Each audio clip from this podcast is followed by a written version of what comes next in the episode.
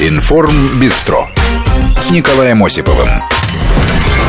Приветствую вас. Тот редкий случай, когда среда превращается в пятницу, поэтому сегодня, ну, время подвести итоги недели. Она была короткой и насыщенной. А у многих, в том числе у главы государства, Владимир Путин побывал за неделю на Урале, сегодня в Самаре. У него много встреч, встречи с работниками предприятий, общение на тему волнующих людей. Будем подводить итоги. Ну, из наших новостей вы, наверное, слышали, уже много было и э, цитат президентских. Сегодня, например, на встрече с предприним... женщинами-предпринимателями главу государства спрашивали, в какой сфере он готов был к стартапу. Сфера госуправления управления, ответил Путин, но нужно его совершенствовать. Ну или, к примеру, говорили о группах смерти. Это касается соцсетей, потому что ну, не проходит, наверное, неделя, мы, журналисты, это знаем, чтобы откуда-нибудь не пришла новость про попытку суицида или причастность к этим э, случаям социальных сетей. Душить свободу в интернете нельзя, это касается ограничений тех же самых групп вообще социальных сетей, э, но нужно защищать детей от того, что творится во всемирной компьютерной сети, считает Владимир Путин.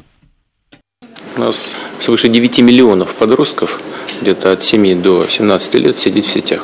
Может мне поверить, некоторое время назад я сам обратил на это внимание и просто на совещании Совета Безопасности об этом говорил. Именно по моей инициативе начали ужесточать законодательство. Как только находят этих упырей, вы видели, что это за, за люди, которые суицид там э, среди детей продвигают. Пришли к одному забирать, чуть штан не наложил. Ну, такие, такие неудобно камера работает, я бы сказал.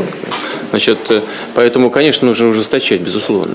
Надо и ответственность ужесточать, и э, работа должна быть, безусловно, комплексной. Поэтому вот э, я вам благодарен еще раз за то, что вы подняли вопрос. Давайте вместе подумаем, как эту работу организовать. Потому что вот эти крики по поводу свободы там, интернета и так далее, они, может быть, и правильные, потому что нельзя ну, переходить какие-то грани там, и душить эту свободу, боже упаси. Но общество должно себя защищать, детей должно защищать от того, что там происходит. Интернет, так же как любая сфера жизни, деятельности человека, она должна подчиняться каким-то общим правилам.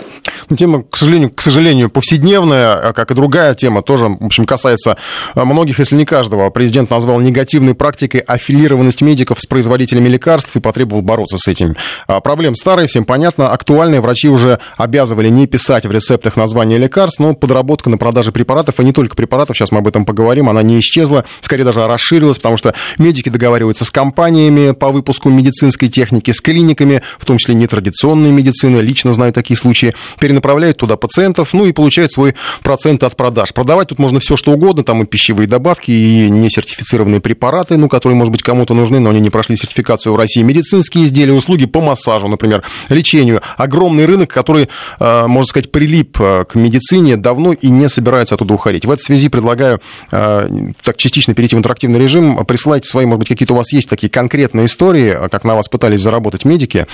Плюс 7 903 170 63 63, это наш Вайбер э, WhatsApp, и 5533 в начале слова «Вести» в наш, в наш чат можете прислать сообщение, обязательно зачитаю в эфире. Ну и сейчас открываю даже голосование, потому что хотелось бы понять, э, статистику примерную, хотя бы среди наших слушателей. Пытались ли на вас врачи заработать, отправляя в частные компании и клиники? Опрос запускаем. Вариант ответа «да», «никогда». Ну и третий «я сам врач и зарабатываю». А у нас э, сегодня Валерий Емельянов разбирался, где и как медики могут заработать деньги на больных. В принципе, закон запрещает медработникам принимать подношения от фармкомпаний, но на практике этот запрет не работает. Нет конкретного наказания. Проблема проплаченных рецептов возникла давно, вместе с появлением частной медицины у нас в стране и становлением негосударственных аптек. Фармкомпании, или вернее их торговые представители, осаждают клиники с предложениями о сотрудничестве. Классический прием еще с 90-х годов – это когда врача подсаживают на процент. Чем больше назначений конкретного препарата он выпишет, тем больше ему заплатят. На пике популярности этой схемы лет 5-7 назад платили до 500 рублей с рецепта. Иногда фармацевты вербовали целые поликлиники. В больничной аптеке продавались лекарства только избранных производителей и только по специальному бланку с подписью врача. Примерно то же самое творилось в сфере лабораторных исследований и медоборудования, например, с ортопедической продукцией. Купленные врачи выписывали направление строго в партнерские точки продаж, где им был гарантирован откат за каждого приведенного клиента. Сегодня по Паутина фармпредставителей разрослась и усложнилась. Компании шпионят друг за другом, активно используют черный пиар и строчат жалобы в надзорные органы, чтобы клиники боялись открыто продвигать конкурентов. Но рядовым врачам это не мешает брать деньги, а в последнее время чаще подарки за назначение конкретных лекарств. Сегодня это называется стимулированием. Фармкомпании обеспечивают врачей всем необходимым для работы, что особенно ценится в государственных небогатых клиниках. Врачам подбрасывают бесплатные образцы, купоны, скидки, хорошие профессиональные издания, возят по научным конференциям, а иногда и просто на отдых. Последний писк медицинского маркетинга – это закрытые социальные сети для медиков. На сайты, обильно увешанные рекламой препаратов, в том числе сильно действующих, в других местах их продвигать запрещено по закону. Врачи заманивают тем, что помогают им решать рабочие вопросы и предоставляют информацию о последних западных исследованиях на русском языке. Для тех, кто хочет быть в тренде и профессионально расти, альтернативы практически нет. Фармкомпании не раскрывают, сколько денег они тратят на продвижение препаратов через докторов. Экспертные оценки говорят о миллиардах рублей. По словам специалистов, порядочные клиники существуют, но грань между заказным и честным рецептом сегодня почти стерлась. Например, доходит до того, что врачи ищут назначения в специальных мобильных приложениях, где, разумеется, лекарства от спонсоров идут на первом месте. Им так проще, производителям выгоднее, а все коммерческие расходы в итоге оплачивает пациент. Валерий Мильянов, Вести ФМ. Ну, это примерная ситуация, с которой может столкнуться пациент. Я напоминаю, что у нас голосование. Пытались ли на вас э, врачи заработать, отправляя в частные компании и клиники? Вариант ответа «да». Никогда. Я сам врач и зарабатываю, в общем, ну, видимо, как могу. Я тут не стал уточнять, как. Э, что касается такого промежуточного варианта э, результатов этого опроса, 54% наших слушателей признаются, что на них пытались заработать врачи, отправляли в какие-то вот частные клиники, компании, чтобы с пациентов брали дополнительные деньги деньги. Ваши истории можете присылать на э, наш мессенджер 903 170 63 63 и 5533 в начале слова «Вести». По мере эфира, ну, какие-то, если интересные истории будут, буду возвращаться к этой теме и следить за ходом голосования. Что касается еще одной проблемы, ну, мы сейчас обсуждаем, перечисляем, так сказать, э, какие-то такие э, ключевые темы, которые были озвучены президентом. Это качество образования, тоже касается многих, каждого. Владимир Путин высказался о большом количестве сомнительных вузов, которые штампуют дипломы, выпускают псевдоспециалистов. Ну, сейчас объясню, почему я вернулся к этой теме. Проблема в том, что начиная с 91 примерно по, по 2010 год у нас количество вузов и филиалов в стране выросло ровно в два раза. И значительная часть из них, надо это просто признать и сказать по-честному, превратилась не в вузы, а превратилась в лабораторию по штамповке корочек. Поэтому было принято решение, количество вузов сократилось на 30%, 32%, а филиалов на 60%, больше, чем на 60%. Вот это вызвано просто необходимостью закрывать вот эти конторы рога и копыта, которые ничего не дают, кроме бумажки. Поэтому губернатор здесь есть, мы сейчас с ним поговорим, надо, чтобы они внимательно к этому отнеслись. Не, может быть, типа, уже здесь вот в таких местах, как Тагил, который нуждается в кадрах, нужно быть тогда не просто закрывать, а наоборот повышать уровень качества подготовки из числа оставшихся филиалов. Ну, вернулся к этой теме, потому что, в общем, есть такой практически уже бессмертный пример э, из жизни. Буквально накануне мои коллеги обсуждали эту тему с Борисом Соболевым, журналистом, нашим коллегой телеканала России, который проводил расследование большое, ну, в общем, даже так э, проводил э, собеседование с выпускниками, с людьми с дипломами, то есть вот теми самыми специалистами, которым, ну, что называется, наштамповали дипломы. Вот давайте, запись это достаточно старая, но она уже в народе, может быть, кто-то есть, кто еще не слушал, просто хочется напомнить, давайте послушаем. Какой главный финансовый документ в России? Бухгалтерская отчетность, возможно. Федеральный бюджет. Квадратный корень из 100. Квадратный корень из 100? Нету его. Квадрат... Ну, он не поддается вычислению. Чем заканчивается схема Маркса? Товар, деньги? Рынок. Товар. Товар. Единица с пятью нулями – это какая цифра? 10 тысяч единица с пятью нулями. А сто тысяч? А с девятью? С девятью? Миллион? Нет, биллион. Дальше идет. Деноминация что такое? Деноминация? Не помню. А девальвация? Не помню. Стагнация? Не помню. Размер подоходного налога для физлиц в России какой? Подоходный налог там сейчас уже не помню. А кто написал «Капитал Маркса»? Тоже не знаю. А квадратный корень из 100?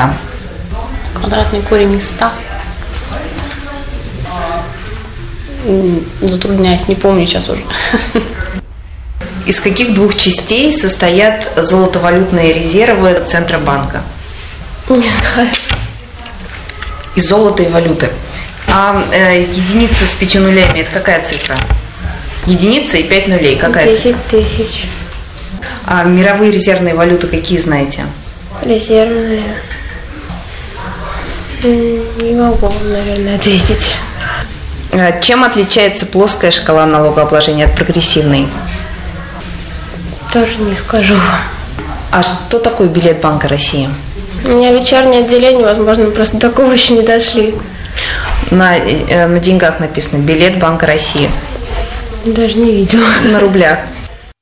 Ну, вот это вот экономическое направление образования, вот таких вот выпускников э, представляли на рынок вакансии. Некоторые, вот последняя девочка, она, видимо, еще не доучилась, но там были специалисты, что называется, с дипломами, которые, кстати, возможно, сейчас где-то работают, ну, или делают вид, что работают. Э, У нас, э, что касается темы про врачей, пытались ли они на вас заработать, 59% признаются, что да, пытались на них врачи заработать. 2% у нас, кстати, из среди слушателей врачей, которые сами врачи и сами зарабатывают. Ну вот э, присылали сообщение. Да, ну люди сообщ... рассказывают, что действительно, например, по месту жительства врач Лор выписал гомеопатическое средство и долго доказывал мне, что оно реально работает. Вот как раз там тот случай, когда э, врач имел какой-то процент с э, продажи, потому что, ну, такие, действительно, практика это была, и, судя по всему, она вот, ну, не изжила себя, если президент об этом говорит, как, как, как, э, то же самое касается вузов, потому что большое число закрыли, но вузов были скандалы, кстати, с их закрытием.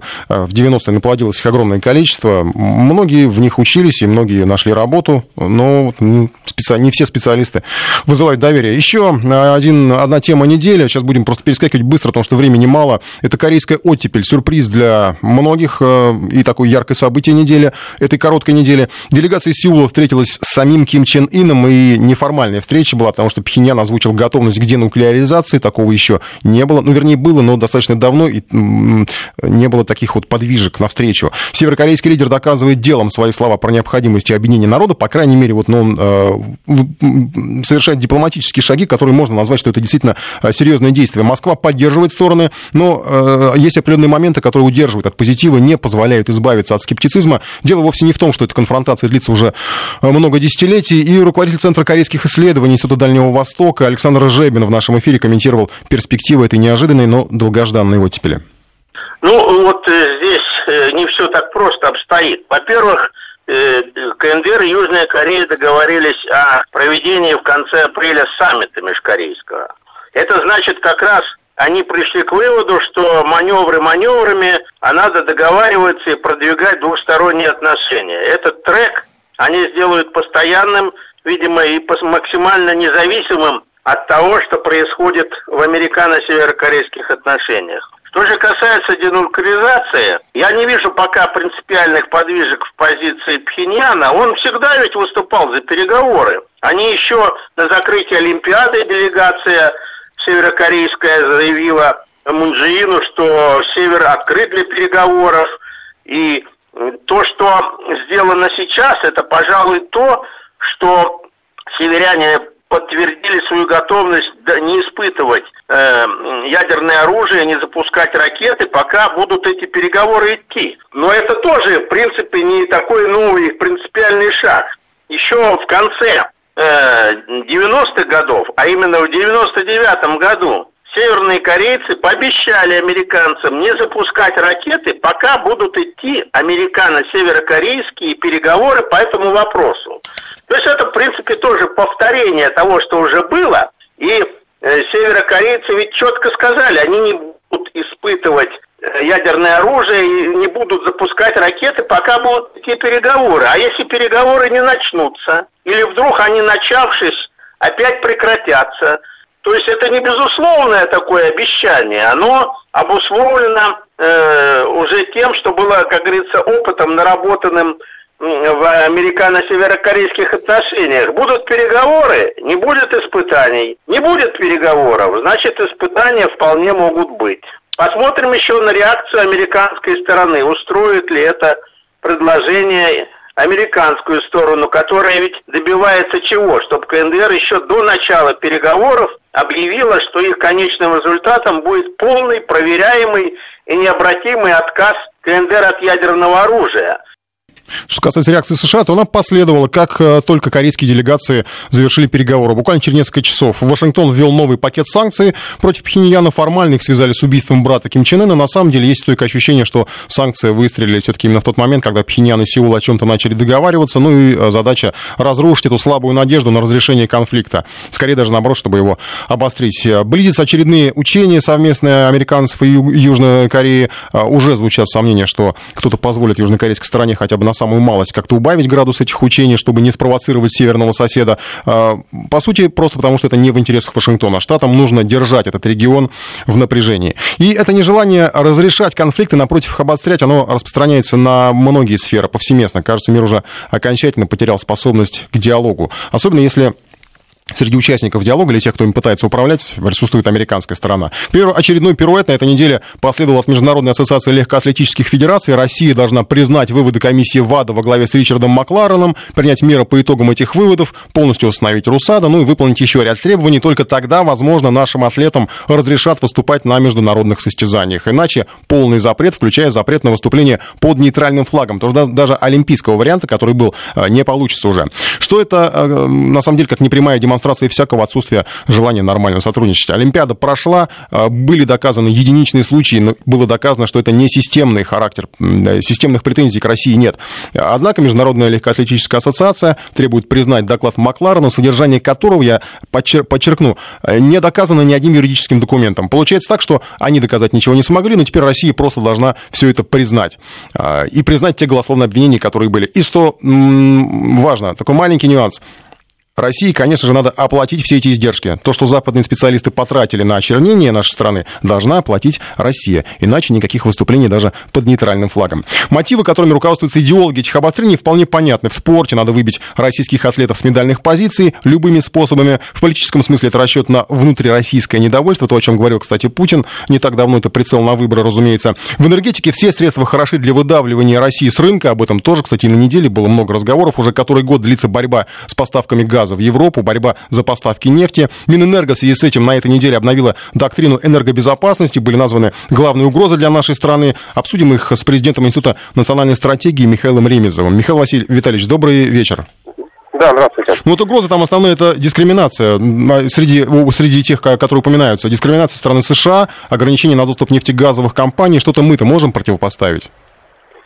Э, я бы просто какие-то другие акценты в данном случае использовал. Угрозой является не то, что Соединенные Штаты будут э, оказывать давление их союзники, а угрозой является сама импортозависимость критическая в разных э, э, сегментах ТЭК, включая и добывающий сектор, особенно если говорить о шельфовых технологиях или э, технологиях извлечения работы с трудноизвлекаемыми запасами, э, в сегменте переработки, э, в сегменте электроэнергетики и генерации и электросетевое хозяйство. Везде мы видим э, и очень высокую долю импорта в количественном выражении, и э, наличие таких узких мест, э, по которым мы критически зависим от производимых за рубежом технологий, ну, преимущественно на Западе, хотя, конечно, и Восточная Азия тоже может выступать альтернативой. Вот это вот проблема. А то, то что Э, Соединенные Штаты будут оказывать давление, но это уже просто, так сказать, как э, природные условия нужно учитывать на ближайшую перспективу. Ну, наверное, примерно как вот недавняя история с турбинами, да, которые поставляли в Крым, кажется, и тут как бы совмещенные, совмещенные риски. Это и то, что турбины э, зарубежные, и то, что как бы в плане санкций их ну, специально подвели под эти санкции, чтобы мы не могли ими пользоваться. Правильно? Нет, совершенно верно. А, а, а главный риск состоит в том, что в каких-то министерствах и ведомствах, корпорациях сидят люди, которые запроектируют эти станции таким образом, чтобы использовать на них зарубежные турбины. Да, у нас не, там немецкие, да, у нас нет аналогичных э, по, по классу газотурбин, но можно было спроектировать станции э, с турбинами пусть меньшей мощности, но у нас не было бы никаких проблем с санкционными поставками в этом случае. ситуация, она как бы что, совсем тупиковая, то есть мы не можем ничего противопоставить, мы должны как-то, или есть какой-то, потому что все-таки это не сельское хозяйство, где можно свое вырастить, ну, в достаточно более короткие сроки. Да, здесь совершенно верно, здесь все это требует времени. Но для того, чтобы сделать это через несколько лет, решение нужно принять уже сейчас. То есть, на мой взгляд, нашим единственным ответом может быть более последовательная политика импортозамещения и выдавливание лобби иностранных поставщиков, которые существуют в, ну, в самых разных сегментах ТЭКа и которые очень влиятельны и сохраняют свои позиции, несмотря на санкции. Спасибо большое за мнение. У нас на связи был президент Института национальной стратегии Михаил Ремезов. Ну, сейчас еще осталось несколько секунд, чтобы подвести итоги голосования, вернуть как уже к внутренним нашим темам. Пытались ли врачи на вас заработать? 59% по-прежнему да, он среди наших слушателей. Люди, которых, в общем, ну, пытались использовать и на которых пытались заработать медики. 38% никогда с этим не сталкивались, но у нас огромное количество сообщений, прямо вот реально историй о том, как э, людей, ну, что называется, говоря простым языком, разводили на деньги в э, клиниках, отправляли их в частные клиники. Я думаю, что мы еще вернемся к этой теме. Сейчас небольшой перерыв. Информ Бистро с Николаем Осиповым. Потрясающее сообщение присылаете вы про то, как вас обманывали врачи. Обязательно зачитаю. Сейчас пока вот есть э, такой момент, что времени нету, потому что хочется закончить международную тему. Она касается вот этой, я ее назову, назову совокупной дискриминации или совокупным давлением Запада на Россию, потому что мы говорили уже и об энергетической безопасности, и о доктрине, в том числе об угрозах, э, и о вот этой совокупности заключается в том, что здесь и по линии спорта на нас давление оказывается, ну и все, о чем мы говорили. Э, плюс к этому добавляются отдельные моменты, потому что дискриминационность западной политики проявляется в любом, даже в, ну, в таких в частных каких-то историях э, любой инфоповод может почти сразу начать работать против России. Э, это уже целая индустрия или конвейер, если хотите. Отравление беглого сотрудника спецслужб Сергея Скрипаля на этой неделе моментально стало таким инфоповодом. Борис Джонсон даже приплел сюда чемпионат мира 2018, мол, не поедем. Никаких внятных деталей расследования еще нет. Э, уже сообщает, вот как раз в новостях наших рассказывали, что есть какой-то новый случай отравления. Казалось бы, почему не обратиться к российской стороне за содействием? Все-таки речь о бывшем сотруднике, ну, или если уж вы обвиняете Россию, то хотя бы сделайте попытку получить какие-то данные о фигуранте этой истории. Ничего подобного не сделано, ни одного официального запроса. Сегодня констатировал официальный представитель российского МИДа Мария Захарова. Обращаем внимание, что произошедшее с Скрипалем а, сразу же стало использоваться для дальнейшего нагнетания в западном медийном пространстве антироссийской кампании. Еще до прояснения ситуации тиражируются традиционные домыслы. Более того, в этой кампании вот очевидно прослеживается абсолютно такая срежиссированная работа. Зазвучали заявления и официальных лиц Великобритании. Честно говоря, иной оценки, кроме как э, провокационные вбросы с целью осложнения отношений между нашими странами, вот иной оценки дать сложно. Никаких официальных просьб на сегодняшний момент, никаких предложений о взаимном, совместном, не знаю, каком-то предполагающем работу российской стороны следствии, расследований мы от официальных представителей Великобритании не получали. Ну и наш корреспондент в Лондоне будет следить за э, развитием, расследованием этой истории. В оперативном режиме будем обязательно докладывать все в эфир, передавать э, с, с максимально, максимально быстро. Еще одна тема недели. Мне, казалось, что, мне кажется, что эта тема недели – это обострение гендерофобии. Э, я так назвал вот такое слово. Не знаю, может быть, не я это придумал, может быть, до меня уже кто-то употреблял, но иначе не назовешь, потому что гендерофобия охватила Запад, судя по событиям, которые происходят. Страшно, наверное, произносить какого-то пола уже. Мне так, по крайней мере, такие впечатления создаются. Потому что того и гляди, нарвешься на неприятность. Западный человек превращается в существо среднего пола. Ну, к примеру, в преддверии 8 марта, мы сейчас подходим как бы немножко к праздничной теме, Европейское женское лобби, лобби решило подправить Википедию. Э, переписать, отредактировать статьи таким образом, чтобы там было гендерное равноправие. Слишком много пишут э, про мужчин, а мужчинах слишком мало о женщинах, так вот считают в Европе. Из гимнов пытаются, из, из европейских гимнов пытаются убрать э, какие-то признаки пола, слова, указывающие на пол. В Германии обсуждали, не решили сделать, остановила, кстати, Меркель остановила. Но тренд очевиден, потому что вот Австрия тоже у них вроде как получилось. Женщины после скандала с Вайнштейном теперь требуют прописать в контракте гендерное равноправие. Во время церемонии «Оскара» актриса Фрэнсис Макдорман призвала всех своих коллег требовать от режиссеров подписывать так называемый инклюзивный райдер, пункт, в соответствии с которым на картине должно быть занято равное число мужчин и женщин, не менее 40% представителей этнических меньшинств, ну и представителей ЛГБТ, куда же без них, и люди даже с инвалидностью. В общем, картины теперь строго вот по такой, по такой схеме должны снимать. Автолюбителям непонятно как теперь э, приходить. Ну, вернее, непонятно как, но скучно, наверное, станет, потому что на презентациях отказались э, привлекать моделей, ну, тех самых э, стройных девушек в бикини, теперь только в строгих костюмах. Э, понятно, что, конечно, европейцы не склонны отмечать 8 марта, но э, вот в таких гендерных инфоповодах этот праздник все же часто упоминается в Европе. Сейчас посмотрим, как на это смотрит наш коллега Максим Каноненко. Он подготовил реплику нашу традиционную на эту тему. Ну, и мне, показалось, мне кажется, получилось довольно забавно. Разговорчики с Максимом Каноненко. Однажды в одном из небольших, но дорогих банкетных залов уютного альпийского отеля за круглым столом сидели пять женщин. Одна была из Генеральной Федерации женских клубов, другая – из Международной Федерации женщин с университетским образованием, третья – из Международного общества женщин-пилотов – четвертое – из Европейского женского лобби и пятое – из организации «Женщины приветствуют женщин». На столе перед женщинами лежала доска, на которую были нанесены буквы, цифры, а также слова «да» и «нет».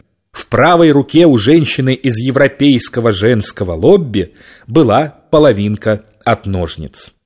«О, дух Клары Цеткин!» — тихим голосом говорили все женщины. «Вызываем тебя!» В помещении ничего не происходило. «Отзовись, Клара Цеткин!» — продолжали бубнить женщины. «Ты нужна нам накануне Международного женского дня!» Половинка от ножниц в руке женщины из европейского лобби чуть шевельнулась. «Она здесь!» — взволнованно зашептали женщины. «Она здесь!» Половинка от ножниц заскакала своим колечком по буквам, и женщина из Международной Федерации женщин с университетским образованием стала читать складывающиеся из букв слова. «Я Клара Цеткин», — говорили слова. «Ну, что тут у вас? Как борьба?» «Борьба в самом разгаре», — отвечала женщина из Генеральной Федерации женских клубов. «Много побед. Мужчины теперь должны просить у нас письменное согласие на любовь». При слове «мужчины» остальные женщины немного поморщились. В государственных гимнах рассказывала женщина из организации «Женщины приветствуют женщин». Теперь больше не поют про отечество и сыновей, там поют про всех нас. А еще подхватила женщина из европейского женского лобби, передавая половинку от ножниц другой женщине. «Мы собираемся завтра все вместе исправлять Википедию, потому что в ней статей про мужчин в четыре раза больше, чем про женщин». «Погодите», — скакала половинка от ножниц, складывая буквы в слова. «Я не знаю, что такое Википедия». Но как там у вас с юридическим и социальным равенством мужчины и женщины? «Все в порядке», — отвечали женщины, снова поморщившись при слове «мужчины». «А право голоса у всех одинаково?» — спрашивала Клара Цеткин через половинку от ножниц. «Совершенно у всех одинаково», — отвечали женщины. «Может, женщину и руководителям государства могут избрать?» — продолжала спрашивать Клара Цеткин. «Сколько угодно!» — радостно отвечали женщины. «И не только избрать, а убрать потом ни у кого не получается. Вот, скажем, в Германии...» «Германией руководит женщина?» — спрашивала Клара Цеткин с волнением, передающимся через движение половинки от ножниц. «Германией? Женщина? И как же долго она ею руководит?» «Да тринадцать лет уже как!» — отвечали женщины на перебой. «Тринадцать!» – бешено стучала по столу половинка от ножниц. «Женщина тринадцать лет руководит Германией!»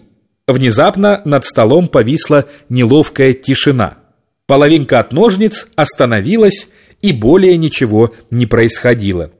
«Зря ты вот это вот про тринадцать лет!» – качала головой женщина из Международной Федерации женщин с университетским образованием. Может, ей тоже хотелось. Наверное, говорила женщина из Генеральной Федерации женских клубов, она уже устала от нас. «Но мы же так и не узнали то, что хотели узнать!» – воскликнула женщина из организации «Женщины приветствуют женщин». «А что вы хотели узнать?» Снова зашевелилась половинка от ножниц, передавая буквы от Клары Цеткин. «Мы хотели узнать», – осторожно сказала женщина из европейского женского лобби. «Не будете ли вы против, если мы призовем к отмене этого придуманного вами Международного женского дня?» «День-то вам чем помешал?» – не поняла Клара Цеткин. «Женский день объективизирует женщин», говорила женщина из организации «Женщины приветствуют женщин». «Что-что он делает?» продолжала не понимать Клара Цеткин. «Видите ли, поясняла женщина из Международной Федерации женщин с университетским образованием. Этот день делает женщину объектом. «Объектом чего?» – спрашивала Клара Цеткин с помощью половинки от ножниц, но собравшимся, как будто бы слышался ее разгневанный голос. «Объектом дарения цветов и подарков», – сухо сказала женщина из Международного общества женщин-пилотов. «Как будто если ты женщина, то ты обязана принимать эти цветы и подарки, даже если ты думаешь только о самолетах». «Знаете», отвечала после долгой паузы Клара Цеткин. «Я тоже хочу задать вам вопрос». «Какой?» – с интересом воскликнули женщины. «Очень простой вопрос», – говорила знаменитая феминистка, и голос ее звучал громогласно. «Я хотела спросить, чего же вам всем не хватает-то?» «Ну как это?» – пробормотала женщина из европейского женского лобби и вопросительно посмотрела на других женщин. Другие женщины пожимали плечами. В помещении повисла звенящая тишина.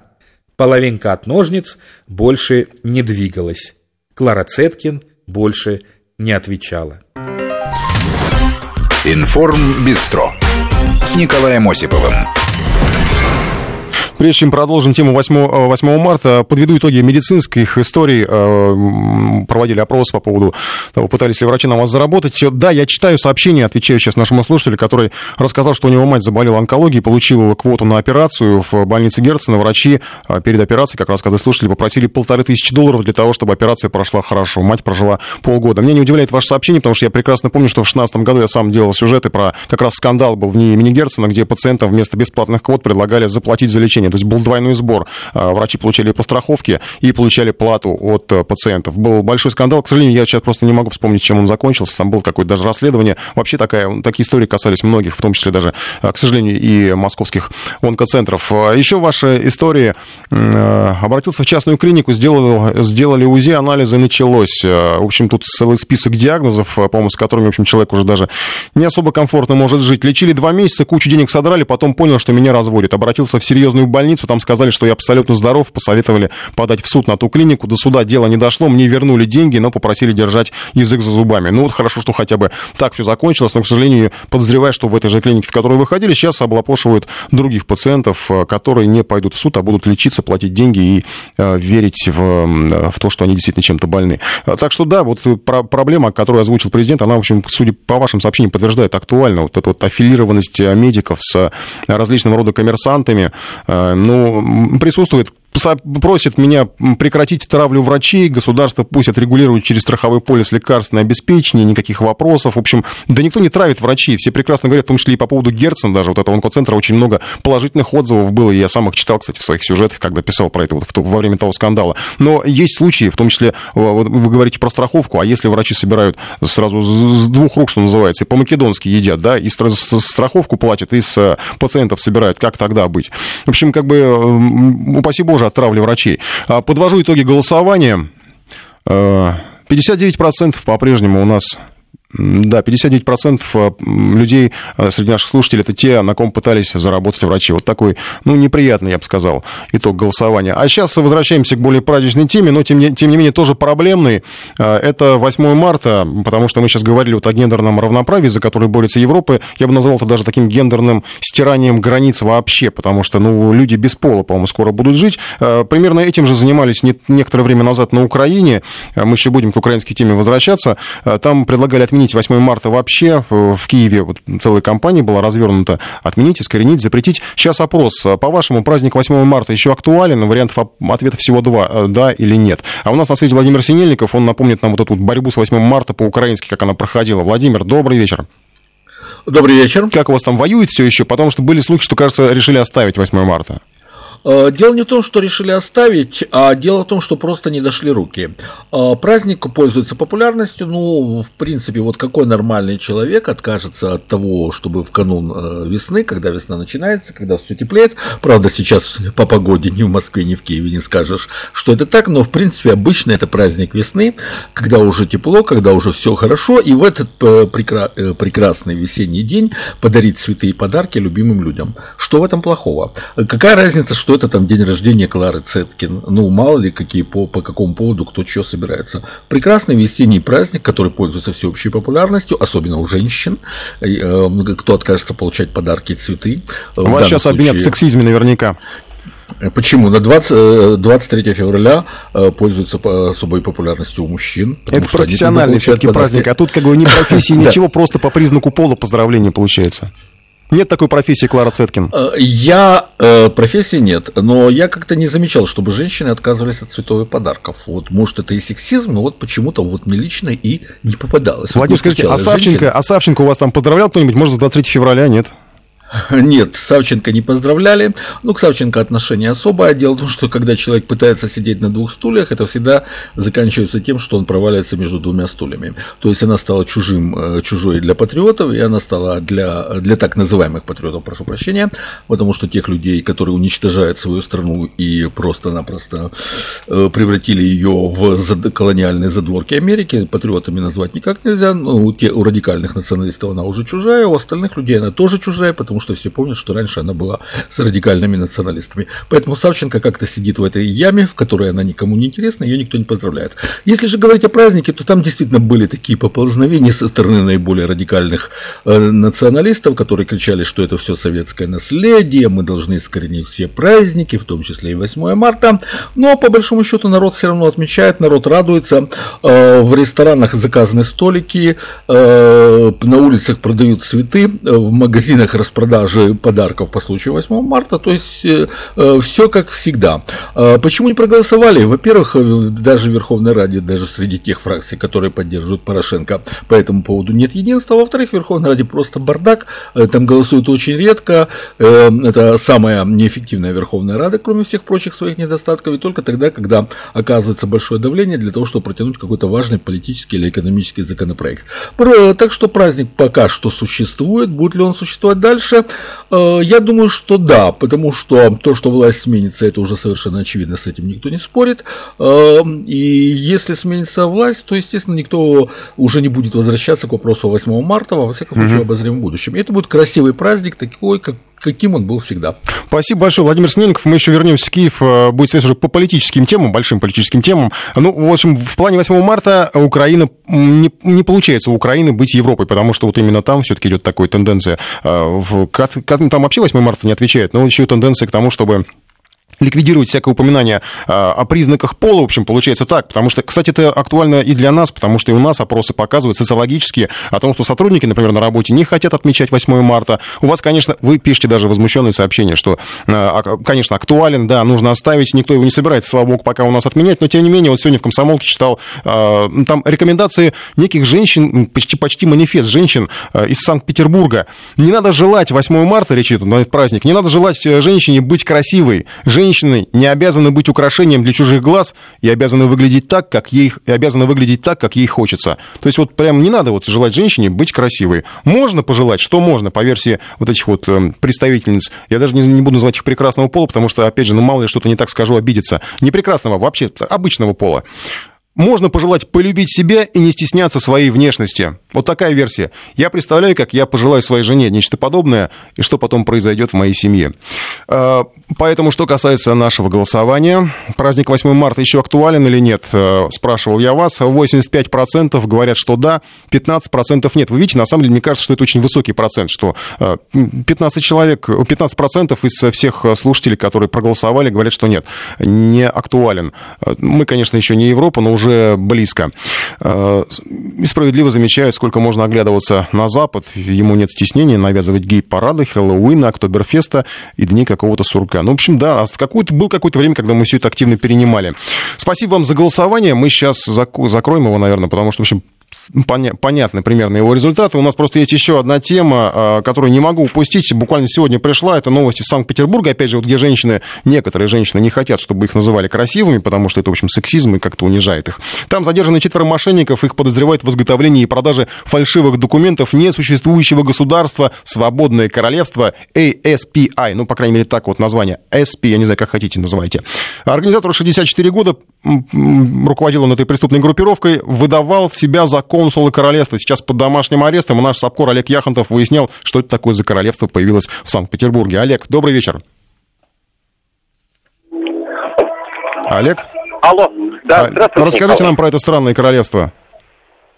Э, да, это очень интересная история, очень интересное королевство. Дело в том, что это э, у этого королевства есть конституция, координаты, э, и они полностью совпадают с координатами другого виртуального государства, свободного острова принцессы Марии, который создал в интернете в свое время один из российских адвокатов.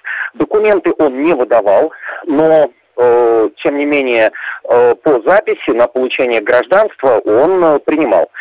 Так вот, и его петербургский коллега, вот тот самый 64-летний бизнесмен, скопировал все в точности, только поменял название государства. Причем у него есть почта на болгарском домене, он торгует беспроигрышными облигациями, ну и водительскими правами и паспортами. И вот это последнее и заинтересовало правоохранительные органы северной столицы.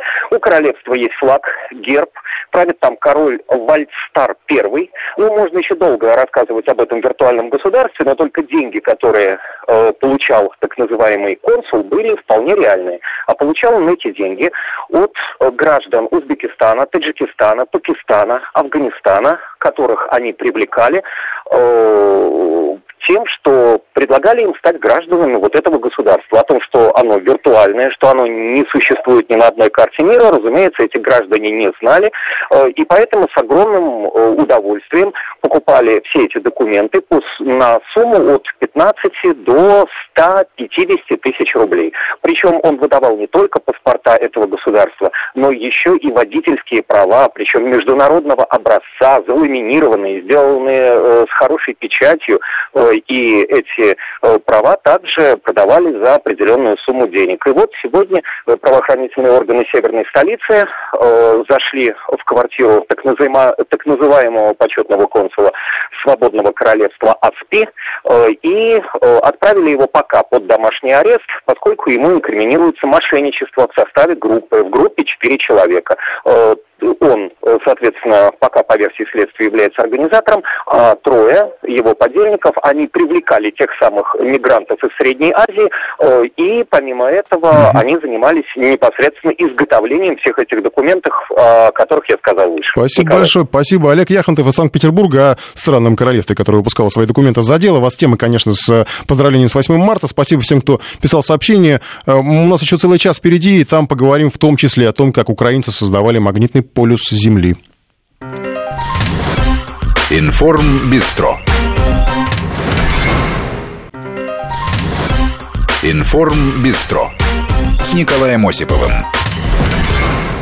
Продолжаем программу «Информ Бистро». И э, из новостей вы и сейчас могли слышать э, информацию о э, новом фильме, который Владимир Соловьев разместил на своих страничках в ВКонтакте Одноклассниках. Я бы сказал, что это такой... С утра это был такой анонс дня, анонс даже, может быть, недели, но это информационный итог недели в том числе. Позвольте несколько цитат из этого фильма, потому что они уже разошлись по информагентствам. Сегодня в течение дня их постоянно произносят. Реакция Запада на политику... То есть я к тому, что сейчас мы будем говорить о большой, о международной политике политики. Реакция Запада на политику России свидетельствует о недостатке силы. США фактически своими руками совершили на Украине переворот. Теоретические планы России применения ядерного оружия носят ответ на встречный характер. Но это все-таки разъяснение от Владимира Путина из этого фильма и сегодняшние заголовки новостных сообщений. Цитаты э, высказываний. Фильм, фильм называется «Миропорядок 2018». Э, журналист э, Владимир Соловьев, наш коллега, я напомню, выложил в сеть на своей странице ВКонтакте в Одноклассниках премьеру этого нового документального фильма Саида Медведева. Фильм основан на нескольких эксклюзивных интервью Владимира Путина журналисту. Работа продолжалась над этим фильмом более года, и он доступен сейчас в соцсети ВКонтакте, на странице ВР Соловьев ТВ и в Одноклассниках ВР Соловьев Official. Теперь подробнее о цитатах из этого фильма. Они важны в свете новостной повестки. И этой недели, и вообще новостной повестки, которая складывается в течение последних месяцев. Для начала фрагмент фильма. А нам можно верить этим партнерам? Если бы вы сейчас меня спросили, девушкам можно верить, я бы вот на этот э, счет бы просуждал. Но когда вы говорите, можно ли каким-то странам верить, это совершенно другая субстанция. В большой политике отношений с партнерами не только вопрос доверия, о чем сейчас вот как раз был фрагмент э, этого фильма, это еще и постоянная проверка на прочность. Мы можем наблюдать это повсеместно. США проверяют на прочность Россию своими санкциями, э, КНДР тоже, мы о них уже говорили, тоже проверяют, в общем-то. Конечно, попытки выдавать желаемое за действительное или даже откровенный блеф тоже иногда частью большой политики. Мы это могли наблюдать по реакции Запада на публикацию данных о новейшем российском оружии. Было много попыток со стороны западных СМИ представить это либо как очередную российскую угрозу, либо как фейк даже со стороны Москвы, мол, нет у них такого оружия, да не так оно э, пугает Запад. Попытки выставить Россию слабой стороной можно было наблюдать постоянно, и в фильме есть фрагмент про это. Если Запад считает, что Россия сильно играет слабыми картами, значит, партнеры вообще не умеют играть, и не такие они сильные. Это цитата, опять же, президента Путина. В интервью был пример из жизни, когда приятель будущего президента сказал, что тоже мог бы стать мастером спорта, э, и Путин согласился, конечно, мог бы, тем более, что есть физические данные, позволяют. Но приятель так и не стал мастером спорта, значит, чего-то не хватило. Ну, так, в общем-то, и в большой политике.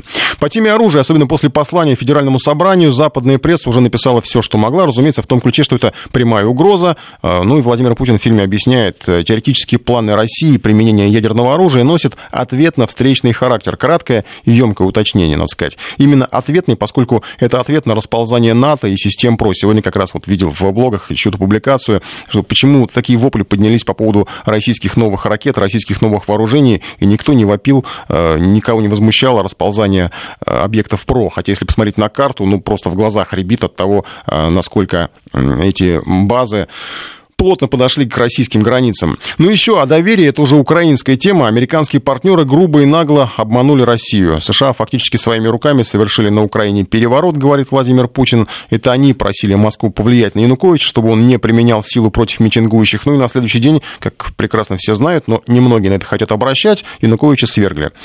Э, хоть бы позвонили, хоть бы что-то сделали, хоть слово бы сказали, говорит Путин, и признает, что это, пожалуй, был первый случай столь прямого обмана, и это была полная поддержка тех, кто совершил госпереворот. Все это вылилось в итоге, как мы знаем, в конфликт на Донбассе, и президент в фильме говорит, что с ужасом воспринимает гибель э, в Донбассе представителей обеих сторон конфликта, который нужно прекратить как можно быстрее. Традиционно Запад обвиняет Донецкую сторону в получении оружия от России. Ну и, кстати, опять же, из президента, я всегда, когда об этом думаю, на меня это производит очень сильное впечатление, потому что я считаю, считаю, что там все наши на самом деле. Но мне хочется всегда спросить, а от каких снарядов и пуль гибнут мирные граждане Донбасса? Ну, э, к украинской теме, как я уже анонсировал, мы еще вернемся. Там будут и такие и несколько сумбурные, может быть, даже совсем странные э, вещи. Ну, такие новости приносит нам Украина. Ну и, естественно, политические темы будут, будем э, обсуждать с нашим САПКОРом в Киеве. А что касается темы с фильма, то видно, что эта тема более чем прямолинейные из тех, наверное, что кто-то мог бы назвать неудобными для президента какой-нибудь другой страны, но не для для Путина. Прямая жесткая беседа, так охарактеризовал содержание этих интервью журналист Владимир Соловьев. В этом фильме вы увидите всех основных игроков. От Трампа до Си Цзиньпина. От премьер-министра Японии до Ангелы Меркель. Ну и, конечно, Путина. Я надеюсь, что получились очень серьезные, очень прямые, очень честные, а иногда очень жесткие беседы.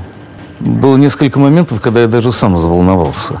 Я подумал, у, сейчас тебя, Владимир Рудольфович, и уволят. Но нет. Путин отвечал даже на самые неудобные вопросы, на личные вопросы. Канал «Россия-1» э, может решить показать этот фильм, но, как я понимаю, исходя из того, что сейчас идет избирательная кампания, то, наверное, фильм уже появится у нас на канале после выборов. Но так как это не нарушает избирательного законодательства, а мы являемся производителем фильма, то, конечно, чисто профессионально очень хочется, чтобы побыстрее его увидели хотя бы мои подписчики социальных сетей. Ну, напомню, что фильм «Миропорядок-2018» основан на нескольких эксклюзивных интервью Владимира Путина журналисту, работа продолжалась над ним более года. Он доступен сейчас, этот фильм, в соцсети ВКонтакте, на странице ВР Соловьев ТВ и в Одноклассниках ВР Соловьев Official. Теперь к другим большим а, политическим темам. Вашингтон начал полноценную торговую войну практически со всем миром. Это была вот тема такая обострение недели. Э, с Европой, в частности, тоже уже многие констатируют, что началась эта война. Повышены пошлины на сталь алюминий, на очереди автопром. И Дональд Трамп говорит уже о новой эпохе, о спасении американской промышленности. В Брюсселе на происходящее смотрит с возмущением и недоумением. Партнерство и политическое, экономическое выглядит все более фальшивым. Ну, по крайней мере, опять же, так э, считают наблюдатели. Тут, правда, есть разные мнения. То ли Вашингтон приносит в жертву э, Европу в своем стремлении надавить России, то ли действительно Трамп готов просто вот таким образом радикальным спасать американскую экономику, наплевав на интересы европейских э, производителей. Брюссель, конечно, отчаянно сопротивляется. Из-за реакции Европы на эту торговую войну следит наш САПКОР Сергей Куровкин. Сергей, добрый вечер.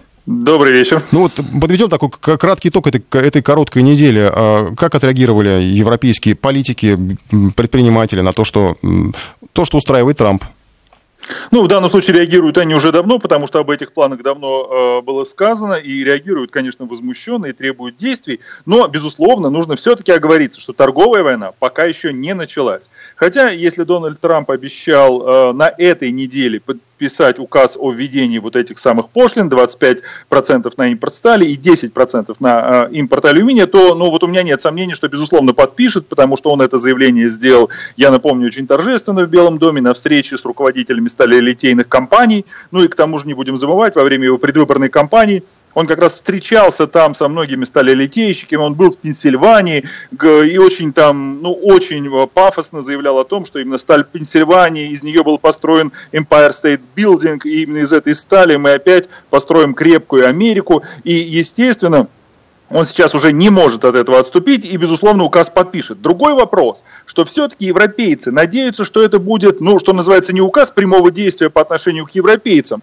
а что там будут, ну, некие различия, что все-таки это ударит, ну, например, естественно, по китайской стали, которая больше всего беспокоит тех же, например, американцев, потому что именно наплыв китайской стали в свое время привез вот э, к такому, э, ну, не очень хорошему итогу для американской экономики, когда им сейчас приходится, естественно, сокращать свое производство. Именно китайская китайская дешевая сталь там сейчас этому мешает. Но и по европейцам, безусловно, это сильно ударит. Но там надеются, пока еще Евросоюз надеется, что э, будут какие-то или квоты достаточно расширены, и что удар будет не такой сильный. А вот если просто введут 25% на сталь, то, конечно, это очень жесткий удар. И сегодня в Брюсселе Сесилия Мальмстрем, это комиссар Европейского союза по торговле, она давала пресс-конференцию, она подтвердила, что список ответных мер э, разрабатывается, что э, он уже составлен, что если будут введены американцами эти пошлины, то это будет тяжелейший удар по рынку труда, естественно, сталелитейная промышленность в Европе одна из основных, и в том числе производства алюминия. И э, в этом списке, который Европа ответит со своей стороны и ведет пошлины на американскую продукцию, этот список очень большой, и мы уже об этом не, его неоднократно, не один раз его озвучивали, там и сельскохозяйственная продукция, и ширпотреб, и виски, и мотоциклы. И, э, важно же понимать, что в данном случае это действительно торговая война, это тот случай, когда если американцы вводят пошлины, то они бьют по рынку труда стали литейному, и это приводит к лишению э, рабочих мест в Европе, а европейцы бьют асимметрично по другим рынкам, по сельскохозяйственному, по, широ, по рынку ширпотреба, и это ведет, естественно, к лишению рабочих мест э, на, в США, но на других рынках. То есть сталелитейщики в США, безусловно, выиграют, но э, производители, например, той же кукурузы, апельсинового сока и там Харлей Дэвидсонов, например, безусловно, от этого потеряют, и они будут вынуждены э, сокращать рабочие места. Вот этот список сейчас, как сказала Сесилия Мальмстрем, он передан в правительство Европейского Союза. И здесь важно понимать, что, естественно, когда любое правительство любой страны Европейского Союза получает этот список, то оно хочет добавить туда еще те или иные товары, которые, например, выпускаются в этой стране. И в данном случае, воспользовавшись случаем, они э, ну, защитят свои собственные товары, введя заградительные пошлины на ту или иную американскую продукцию. Так что я думаю, этот список еще будет, безусловно, э, расширен. Э, что может быть, что может произойти дальше? Ну, безусловно, все прекрасно понимают, что на этом дело не закончится. Дональд Трамп, напомню, уже заявил, что если европейцы ведут ответные пошлины на что бы то ни было, то э, американцы, как говорила героиня Ноны Мурдюковой, э, отключат газ, то есть они ведут пошлины на автомобили, а это, ну, это просто э, ядерная торговая война, потому что, конечно, рынок автомобилей, особенно для Германии, это самая болезненная история, несмотря на то, что э, в США есть производство и у Volkswagen, и у BMW, и у Daimler есть производство в США. Тем не менее, это, безусловно, будет очень сильным ударом. И, кстати говоря, что тоже очень важно, об этом не будем забывать, э, и об этом сегодня говорила Сесилия Мальмстрем. Ведь американцы вводят эти пошлины во многом. Ведь под каким э, предлогом? Э, ну, это удивительно, может быть, звучит, но потому что э, европейцы поставляют им неправильную сталь. Угу. Точнее, не такую, какую надо сталь. Э, как сказал Трамп, и очень многие сейчас повторяют его слова, э, у нас серьезные э, планы по строительству, в том числе военно-промышленные. Кстати говоря, это не скрывается. Военно-промышленный комплекс должен развиваться у них и строить новое, и оружие, и корабли, и все что угодно. И, говорят они, если мы строим наше вооружение из импортной стали, то кто знает, что за сталь нам подсунут. И что мы тогда построим? Нет, свое оружие мы должны строить из своей стали. Поэтому это неправильная сталь. И когда э, в Европейском Союзе разводят руками, говорят, ну мы-то союзники, мы вроде как НАТО, мы-то здесь причем? У нас очень хорошая сталь правильная. Э, вот. На это, это никто слушать не хочет. Тем не менее, э, скорее всего, вот речь, естественно, дойдет до выяснений в ВТО, Всемирной торговой организации. И вот там пока фигурирует, что а, американцы это ведут с целью защиты собственной безопасности. Не э, там нарушения каких-то торговых, а именно для защиты собственной безопасности, для того, чтобы э, только американцы могли у них выплавлять собственную сталь. Так что вот очевидно на этой неделе, как только выйдет указ, мы уже э, получим, э, ну, торговая война, безусловно, начнется, пушка выстрелит, европейцы тут же скажут, что они начинают разработку ответных данных. Сегодня Сесилия Мальмстрём э, заявила, что два месяца им понадобится, чтобы ввести ответные пошлины. И на чем это остановится, сказать очень и очень трудно. Ну и, конечно, э, во многом это, безусловно, ударит и по другим производителям. Я имею в виду стали алюминия во всем мире, и не только китайские, но и российские, безусловно, потому что для, американский рынок очень важен, например, для алюминия, для российского, я могу ошибаться, но уверен не сильно, но около 20% российского экспорта алюминия это на рынок Соединенных Штатов э, приходится. И, в общем, э, всем достанется. Э, потому что война может не остановиться вот только на, mm-hmm. на стали, алюминии и вот только на э, бурбоне и Харли и Дэвидсон. Да тут уже самые да, разные такие рисуются картины. Спасибо. Сергей Куровчин из Берлина следит за вот началом, это, таким предстартом возможной торговой войны. Не знаю, мне вот самым, там, самым бредовым апогеем кажется, если, допустим, европейцы введут заградительные пошлины на айфоны. Ну что ж, американская продукция, давайте их запретим. Хотя, мне кажется, тут у нас корреспондент наш рассказывал про ширпотреб, Трамп, вроде бы как это должно ударить по американцам, ну, какие-то ответные меры, а тут такой двойной удар получается, потому что ударит это по китайским производителям, которые, в общем, в Китае же, ну, многое шьется, в том числе даже айфоны собирают в Китае. То есть, что будут делать китайцы? Получается, в том в числе и играют на руку американцам эти заградительные пошлины, потому что Вашингтон, в общем, э, из китайск, в китайском направлении тоже предпринимает меры, там уже было э, анонсированы эти определенные меры. Э, к примеру, вот сегодня СМИ сообщили о том, что американская администрация задумалась над введением введением ограничений на китайские инвестиции в страну э, и над увеличением статей импорта, на которые будут введены заградительные пошлины. То есть предполагается разрешать китайские инвестиции только там, где американцам разрешают вложения в китайские компании. Но на самом деле все это как-то напоминает э, антироссийские санкции, и все это очень как-то перекраивает всю историю с изоляцией, которую обещали России помните, разорвать в клочья экономику и прочее. Похоже, что какая-то изоляция, уже самоизоляция начинается в э, случае с Соединенными Штатами Америки. А сейчас, как обещал, к украинской теме, потому что там тоже, в общем, такая у нас совместно международная тема, западно-украинская, я имею в виду, что контакты Украины и Запада, потому что об, об Украине очень э, на этой неделе обеспокоились э, американские спецслужбы. В частности, США опасаются, что Украина потеряет прозападную ориентацию. Внезапно вот так вот. С ориентацией у Запада, как мы уже из нашего эфира слышали, застарелая проблема. Это касается гендерного равноправия. Но вот дошла очередь до Украины приобщиться к европейским сложностям. С 8 марта не получается, так хоть здесь. Диагноз поставил о, о, прозападной ориент... о потере прозападной ориентации. Диагноз поставил директор национальной разведки Дэниел Коутс. На Украине по-прежнему сохраняется риск внутренних волнений, которые Россия может использовать. Э, конечно, понятно, куда же без этого уточнения про Россию. Это уже традиционный такой пассаж пассаж. Но что касается причины для смены ориентации и волнений, то тут даже э, нас разведка, она как бы не решилась приплетать Россию, а привела вполне банальные причины. Это досро... то, что досрочные выборы может спровоцировать снижение уровня жизни населения и недовольство темпом реформ. Конечно, тут же звучали традиционные обвинения о вмешательстве Москвы в украинские выборы. Без этого, как обычно, никак. Вслед за Коутсом практически тут же эту фразу подхватил Порошенко. Он тоже объявил, сейчас вот дословно процитирую, есть опасность вмешательства России в украинские выборы. Ну и перспективы волнений, давайте для начала об этом поговорим, потому что об этом регулярно говорят, смотрят на Украину, на какие-то перспективы Майдана. Лучше всего это видно с места событий. Наш САПКОР в Киеве Владимир Снельников снова с нами на связи. Владимир, еще раз добрый вечер. Добрый вечер. Ну, вот эти волнения, это как вообще, как на высказывании нас разведки была какая-то реакция в Киеве официальных властей? Или просто подхватывают и цитируют? А, нет, это просто сообщается как факт. А, вернее, я говорю, что на официальном уровне нет какой-либо реакции, но аналитики, эксперты это, комментируют эту информацию достаточно оживленно. Дело в том, что то, что, говори, э, то, что сказали американцы, для Украины, по большому счету, это не новость об том, что в стране очень жестокий внутренний кризис э, знают практически все, и все обсуждают возможность того, удержится ли власть и, и как долго она сможет удержаться. А, то есть американцы американцы в данном случае, вот есть такой анекдот, э, который, я думаю, знают все, который завершается фразой «Маша, а здесь оказывается еще и море». Вот это американское, вот э, американцы э, наконец-то сообразили, что оказывается на Украине кризис, когда он на самом деле имеет место уже, по крайней мере, три года. Я имею в виду абсолютно катастрофическая ситуация в экономике. И только сейчас заметили, что это может повлиять, оказывается, на смену власти и привести к тому, что Украина потеряет прозападную ориентацию.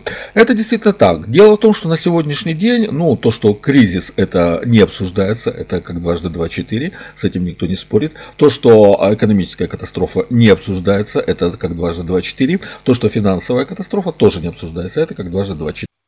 А, а, э, проблема сейчас в том, что абсолютно все прозападные политики, а на Украине их не так уж много, они абсолютно дискредитированы. То есть все прозападные политики сейчас в той или иной мере поддерживают Порошенко, и, как, и те, поскольку они поддерживают Порошенко, они абсолютно все дискредитированы. Вот сейчас нет ни одной сколько-нибудь авторитетной политической фигуры, которая бы имела прозападную ориентацию. Любой прозападный политик, он замешан в преступлениях власти, он замешан в коррупционных скандалах, он замешан в злоупотреблении власти, и он имеет у крайне низкий рейтинг, ну, в пределах максимум 6, 7, 80%. Максимум 10%, не более того. То есть прозападных политических лидеров на Украине нет. Власть дискредитирована, и если будут выборы, если не будут честными, а по поводу этого есть очень большое сомнение, то смена власти абсолютно неизбежна. Естественно, если прозападные политики не могут прийти к власти, то, естественно, в результате выборов придут политики, которые не являются прозападными, и это беспокоит Запад.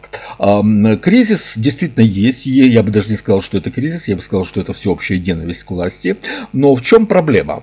Проблема в том, что на Украине нет не только прозападных лидеров э, авторитетных, нет и э, политиков э, оппозиционных, которые авторитетные. Они эти политики а в настоящий момент, э, они просто, ну, оппозиционные политики, они просто, в принципе, вообще никакие.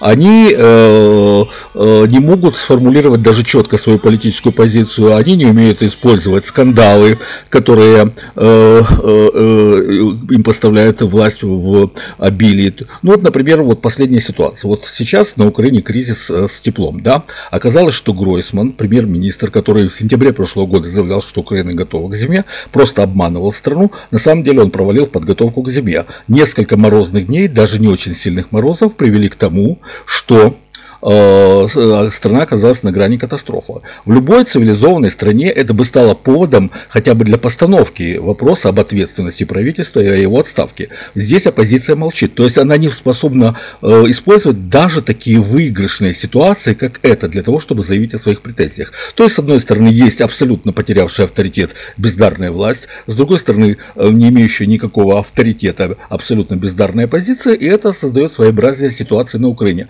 Власть есть, взять ее легко, но взять ее некому. Мгм. Вот Ну, Владимир, Владимир, еще буквально кратко, все-таки перспективы волнения, они так и остаются в замороженном состоянии, хотелось бы надеяться.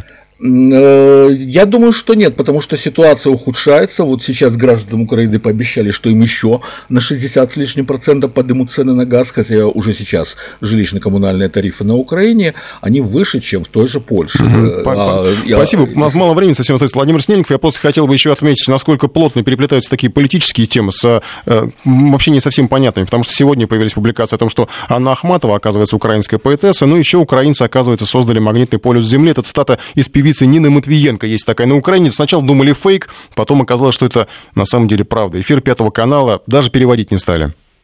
Бо ми є люди з великого роду. Розумієте, ми е, з того божественного роду, який, дав, м, який зробив начало життя на цій землі. І планети, які багато опікували цю планету, кожен дав з планети сюди життя, вдихнули кусочок землі, кусочок магнітного поля. Ну, то я, це вже інша історія, і тому я своїх предків не забуваю. Вот такие вот дела. В общем, прокариоты, эукариоты, это все тоже, видимо, были украинские граждане. Ну, по версии Нины Матвиенко. Вот такие вот дела. Скоро вернемся. Прямо сейчас о внутриполитических событиях, об активности кандидатов в президенты, которые готовятся к главному дню голосования 18 марта. Центральная избирательная комиссия на своем заседании сегодня рассмотрела ситуацию, сложившуюся после информации из Швейцарии о банковских счетах кандидата от КПРФ. И, как сообщил глава ЦИК Эл Памфилова, у комиссии нет правовых оснований для снятия с выборов Павла Грудинина. Но информация о его счетах в швейцарских банках будет размещена на информационных плакатах, которые будут висеть на всех избирательных участках в день голосования.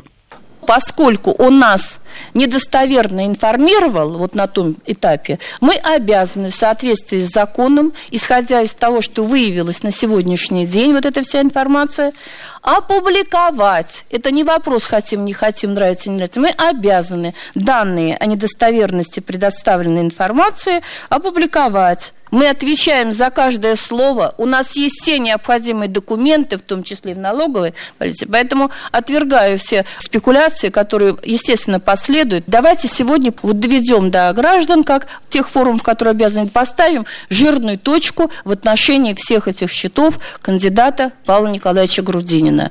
В плакаты для избирателей, которые, напомню, размещаются на избирательных участках, будет допечатана информация о том, что, подавая в декабре документы для регистрации в качестве кандидата на пост президента, Павел Грудинин не сообщил, как того требует закон, о своих зарубежных финансовых актив- активах. А их, как сообщил зампред ЦИКа Николай Булаев, судя по информации швейцарской налоговой службы, у Грудинина в Швейцарии 13. 13 счетов Швейцарии, из которых 6 абсолютно точно оставались открытыми на декабре 2017 года. Это значит, что подавая декларацию 28 декабря, Павел Николаевич представил нам недостоверные сведения. Документов о том, что счета закрыты, Павел Николаевич нам Федеральной налоговой службе так и не представил. На этих шести счетах на декабрь 2017 года находились средства в общей сумме 960 тысяч 917 долларов США. Это денежные средства в размере 92 тысяч 336 евро.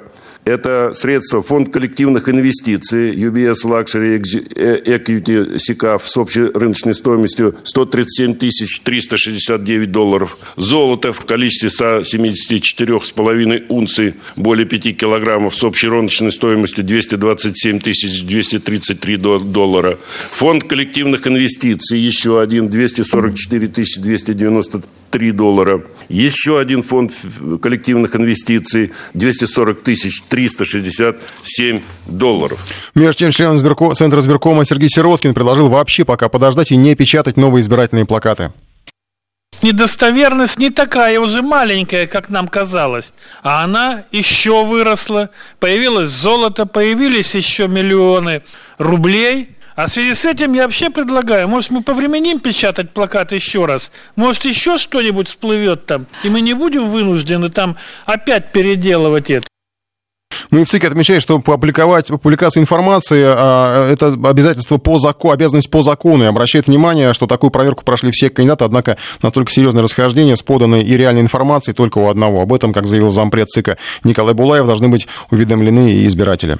Центральная избирательная комиссия не имеет никаких правовых оснований для того, чтобы рассматривать, или обсуждать вопрос о снятии кандидата с регистра... об отмене регистрации. У нас есть заявление, которое для нас является очень важным документом от 8 января, где Павел Николаевич утверждает, что у него ничего нет за рубежом, и он не хранит за рубежом ни денег, ни каких-либо никакими финансовыми инструментами э, не пользуется зарубежными. И это заявление для нас является главным документом. Мы этому документу в соответствии с федеральным законом о выборах президента Российской Федерации верим, но информируем избирателей о том, что в декабре 2017 года и подавая нам дополнительное уведомление о своих финансовых инструментах за рубежом, Пал Николаевич Грудинин был не до конца откровенен. Об этом же говорит и глава ЦИК Элла Памфилова. При этом она отмечает, что в ситуации, этой ситуации не уделяли бы столько внимания, если бы не было такой запутанности. Нет у меня полномочий у ЦИКа, чтобы оценивать достоверность, недостоверность того, что предоставляют уважаемые там банки швейцарские. Они уже заслужили, извините, свою репутацию совершенно на другом уровне. И если нам предоставили официально, значит, они несут ответственность. Значит, у господина кандидата есть возможность подать на них в суд. Все то, что касается нашей компетенции, нам пришла официальная бумага. Мы это, извините, в соответствии с законом сделали то, что должны были сделать. Но если бы мне действительно у него не было вот у самого запутанности этих вопросов, не было повода нам столько времени тратить вот на эту ситуацию. Ну и сам Павел Грудинин несколько дней назад, напомню, заявил на дебатах, что больше не будет в них участвовать, ушел тогда из студии, сегодня вновь появился в телестудии и снова ее покинул раньше времени. Я абсолютно убежден в том, что это не дебаты, и поэтому в них я участвовать не буду. А пришел я сюда по другому поводу. Я считаю, что все мужчины, которые стоят здесь, тоже причастны, ну, к сожалению, к такой неприятной вещи, как обида Ксении Анатольевны. Поэтому от лица, я думаю, всех мужчин, я хочу извиниться перед ней. И считаю, что мы должны все поблагодарить ее, что она с нами, поздравить ее с этим праздником, пожелать тоже здоровья. Конечно, победить она вряд ли победит, это буду я, но все равно я хочу вас поздравить с этим праздником. Ну, пол это не мой потолок, но мне приятно. Спасибо. Ну, Спасибо, Павел Николаевич. Все, я покидаю ваше мероприятие. Спасибо большое. Спасибо. Этот поступок Грудинина вызвал резкую реакцию у кандидата от ЛДПР Владимира Жириновского. Я не хотел говорить про Грудинина. Меня не интересует его счета. Вот его поведение такое, оно вызывает, конечно, отторжение. Человек по-хански пришел, вы тут занимаетесь дебатами, я тут цветочки подарил и пошел. Это не кабаре, не ночной клуб. Ты кандидат в президенты, участвуй в дебатах. Не хочешь, имеешь право. Но не надо обманывать весь народ. Счета есть незакрытые, деньги, золото, машины, недвижимость, все есть за границей. Этот человек обманывает всех. Все доходы его хозяйства сдача в аренду нашей земли, за которую погибли мои родственники. А он гребет лопатой огромные деньги. Скажи правду, что не морковка, не клубника доходы твои, а самая дорогая в мире подмосковная земля. И лжет, лжет каждый день. Ну и все-таки накануне 8 марта кандидаты в президенты прежде всего думают о женщинах. Возле одного из московских универмагов сегодня остановились машины с надписью «Титов». Французская предпринимательница выращивает в России старинные сорта французских роз. Бизнес явно идет неплохо.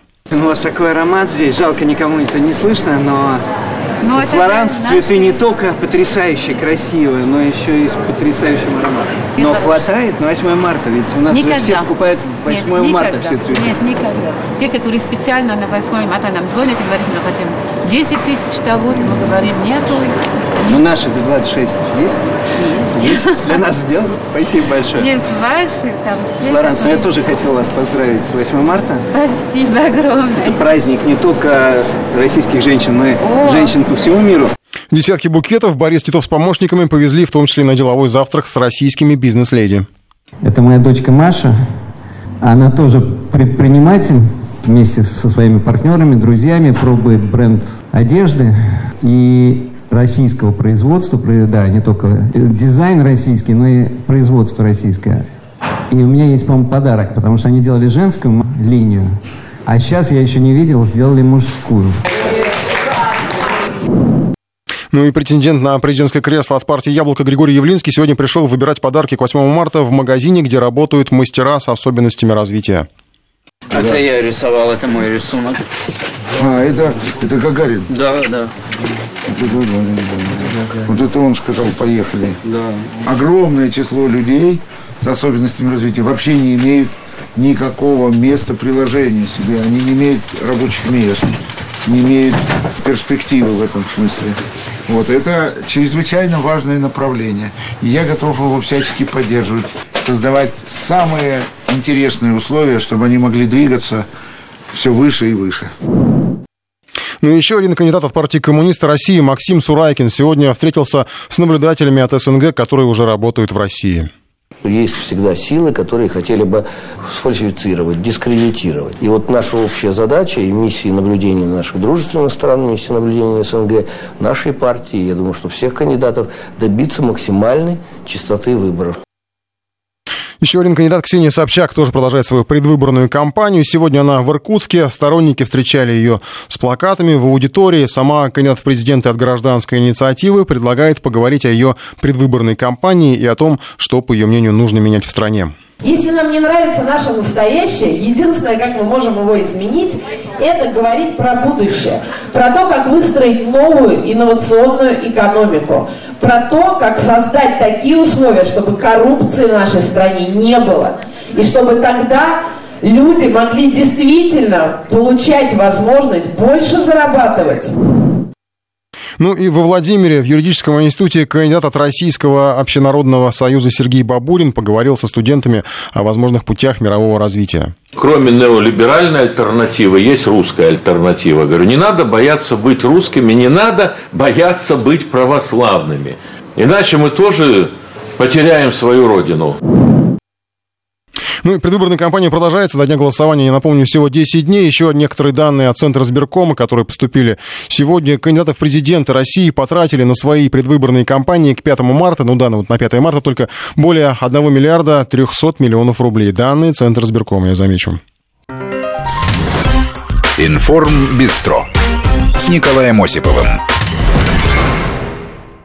Продолжаем программу, завершающая уже у нас э, часть информбистро. Ну, перед э, внутриполитическими событиями России мы говорили про Украину. Вообще у нас сегодня было много включений с Украины, в том числе привязанных к 8 марта, о том, что вот они собираются отмечать, нет, не собираются. Я, кстати, вот ради интереса просто э, начал зачем-то даже, не знаю, смотреть э, э, публикации про украинских писательниц, видимо, потому что, ну, к 8 марта поэтессы, писательницы вообще, ну, тут, женщины, причастные к украинской литературе. И вместо того, чтобы вот там что-то запрещать или там разговаривать, рассказывать про то, что украинцы придумали магнитный полюс Земли, или там Анну Ахматову как-то э, пытаться сделать украинкой. Лучше бы просто рассказали про своих э, писательниц, вот, например, про э, Мар... Марко Вовчок, да, замечательная Мария Александровна Велинская, или там Лариса Петровна Косочка-Витка, известная как Леся Украинка. Вот, к примеру, Российское Министерство обороны при преддверии праздника подготовилось и а, запустило целый мультимедийный раздел, рассказывающий о подвигах женщин в годы Великой Отечественной войны.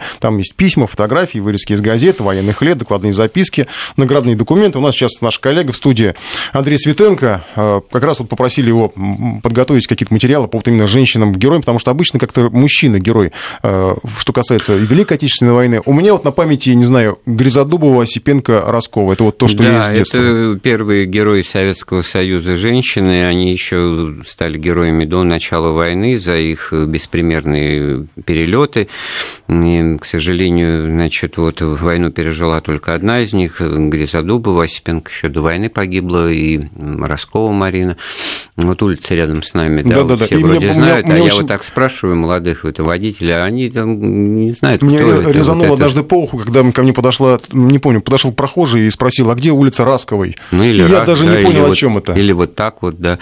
Вот. А там трагический случай был. Она, Марина Роскова была назначена командиром первого, ну, фактически единственного во всей истории Второй мировой войны командиром женского авиационного полка и погибла вот во время передислокации, перелета. Ну, техника была тогда все-таки не такая солидная, как сейчас, и погибла даже вот не, не, не в боевых действиях, хотя до этого принимала в этом участие.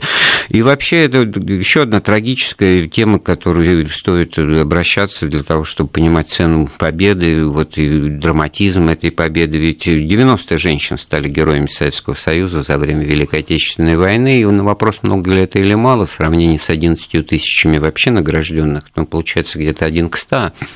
А ведь соотношение женщин и мужчин в действующей армии было не, не столь впечатляющим.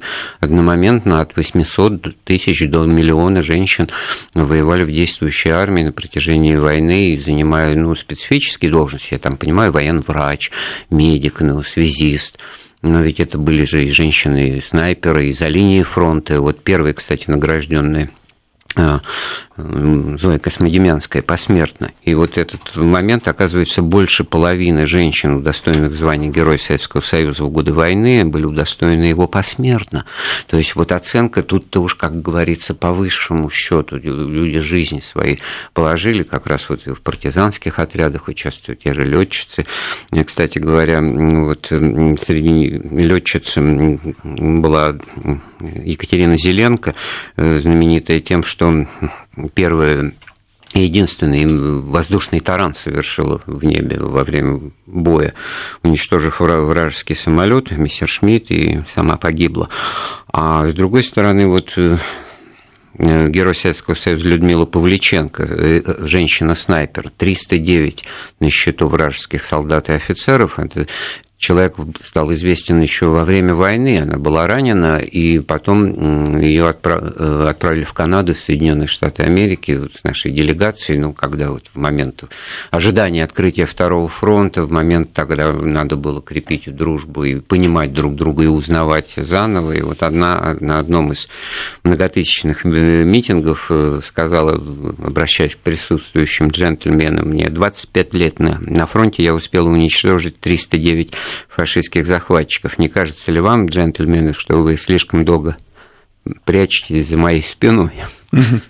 Но, То есть менее, это можно, конечно, как менее... пропагандистский какой-то момент. Вот пропагандистский да? момент, да, но в. Но он проникнут, я вот даже нормально и озвучить это, у меня ком к горлу подкатывает. Но в медиапространстве вот... у нас как-то их все равно не геро... я имею в виду в советском медиапространстве, да. их не героизировали, то есть не было фильмов, э, я не припомню Ну почему? Фильм... Ну, собственно, вот Борис Васильева «Азори здесь тихие», это тоже хотя очень да, щемящая да. история, вот когда вот э, мужику-то война, как заяц курил, говорит старшина Восков, да, а женщины, и там все на этом построено ну, даже если их 20, да, с мужиками воевать, да, даже, ну, вот, вот это, по-моему, самое щемящее произведение тоже.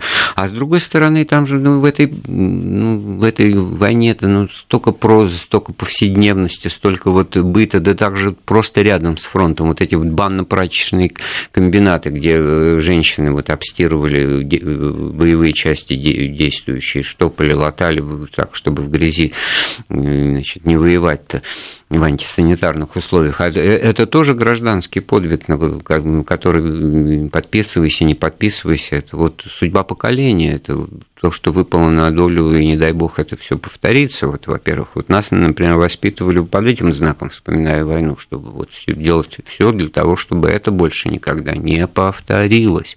Потому что это не просто испытание на мужество, не просто вот потом ходить и показывать свои награды. Вот у меня все бабушки мои э, воевали были на фронте, ну, в качестве там военных э, врачей, вот тоже ну, вспомогательные. Но вот у них были награды. Я и только после смерти их обнаружил, уже разбираются. Они их никогда не выпячивали, никогда не приходилось. Ну, что характерно, мы же сегодня просто в программе говорили про вот эти все гендерные истории. Воевали, получали награды, но никогда не возникало вопросов, почему-то каких-то гендерных там равноправий, неравноправий. Не, не было такой проблемы, слава богу. Только сейчас она вот из Европы ползет к нам. Э, ну, да, на самом-то деле это все было, но озвучивалось и воспринималось по-другому, потому что как таковая, если это проблемой называть, да, кто-то мужчина, кто-то женщина, да, отнюдь не проблема, это жизнь, да, поэтому, значит, проблемы возникают, но их надо решать, опять-таки, как это банально не прозвучит, сообща. Вот женщина на войне – это, конечно, особый вопиющий момент, в котором возникает много моральных таких нравственных оснований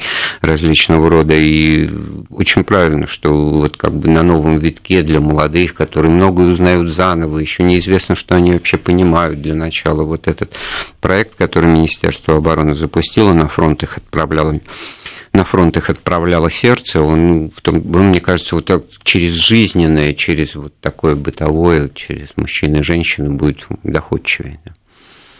Спасибо большое. Андрей Светенко, э, ну вот о проекте, который запустил Минобороны, я напомню, там э, мультимедийный раздел целый рассказывает о подвигах женщин в годы Великой Отечественной войны. Ну и, в общем, как-то своевременно это, да, действительно, почему, почему бы к празднику вот э, не вспомнить женщин-героев, которые защищали нашу страну. Спасибо вам за сообщение. Надо помнить о матерях, которые хранили детей своих. Они заслуживают звания потому что мы живы, да, ну, пишите вы. Подвой... Подходит к концу наша программа. Спасибо всем, кто был. Информбистро завершает... Внеочередной выпуск Информбистро завершает свою работу. И всех, конечно же, с наступающим праздником. Я не боюсь быть обвиненным в сексизме. Женщины, будьте красивыми и не бойтесь быть красивыми, в конце концов. Тем более у вас это хорошо получается. И хороших всем выходных. Информбистро.